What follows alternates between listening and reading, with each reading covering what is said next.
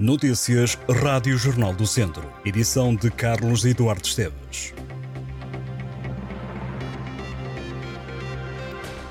Começam esta terça-feira os primeiros trabalhos no terreno do Centro de Artes e Espetáculos de Viseu. O projeto, que conta com investimento de 15 milhões e 500 mil euros, vai ficar situado junto à rotunda da Fonte Cibernética. Até 30 de novembro vão ser feitas sondagens geológicas e a Câmara explica que a intervenção vai decorrer no parque de estacionamento entre a Avenida da Europa e a Rua Adelino Azevedo Pinto, onde está instalada a área de serviço de autocaravanas. O projeto de execução do Centro de Artes e Espetáculos foi aprovado em finais de outubro pelo Executivo de Fernando Ruas, com a abstenção dos vereadores da oposição PS. Diz a autarquia que o objetivo é disponibilizar um novo espaço cultural adequado às necessidades do Conselho, com vista a responder às áreas da cultura, das artes e dos espetáculos que complemente o atual pavilhão multiusos. O PCP regressa às ruas do Distrito esta terça-feira em jeito de pré-campanha para as legislativas de 10 de março. Os comunistas vão estar em Viseu, Lamego, Tondela, Vozela e Armamar. No âmbito da Ação Nacional, é hora de mudar de política aumentar salários e pensões. O Partido Comunista apresentou três propostas do Distrito de Viseu na discussão do Orçamento do Estado para 2024: a construção das barragens de regadio em Moimenta da Beira e Armamar, o início do processo de construção do IC37, ligação de Viseu, Anelas e Ceia e a reconversão do Hospital Psiquiátrico de Abraveses numa unidade pública de cuidados continuados paliativos.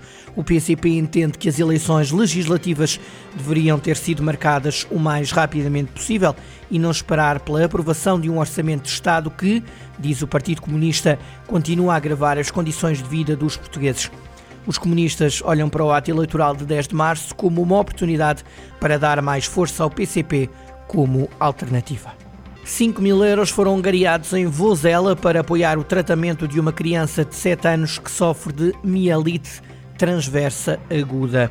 O Cineteatro João Ribeiro recebeu no último domingo o concerto solidário Vamos Ajudar o Santiago, onde a venda de rifas e de bilhetes permitiram angariar 4.900 euros. Um outro donativo permitiu chegar aos 5 mil euros. O montante vai ser entregue à família de Santiago, que espera conseguir reunir o valor necessário para adquirir um, exoesqueleto pediátrico.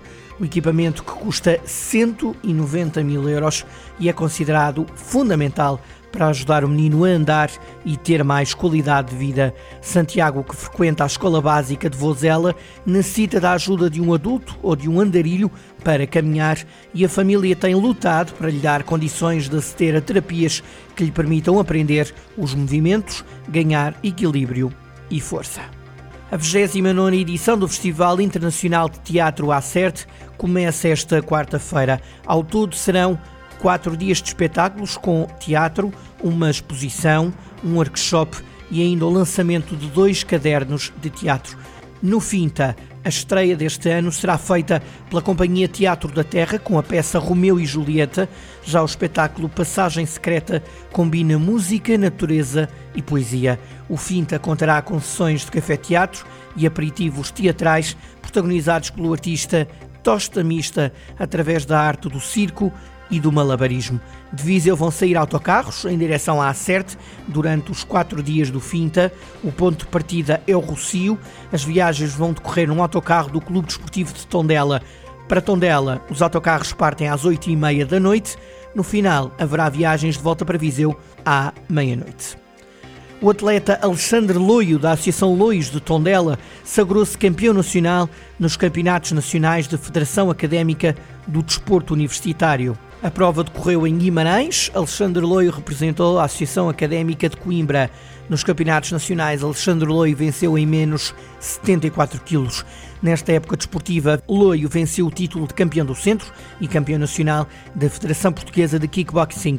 O atleta da Associação Loios vai fazer parte da equipa na Taça de Portugal ainda durante o mês de novembro e em dezembro no Open de Matosinhos.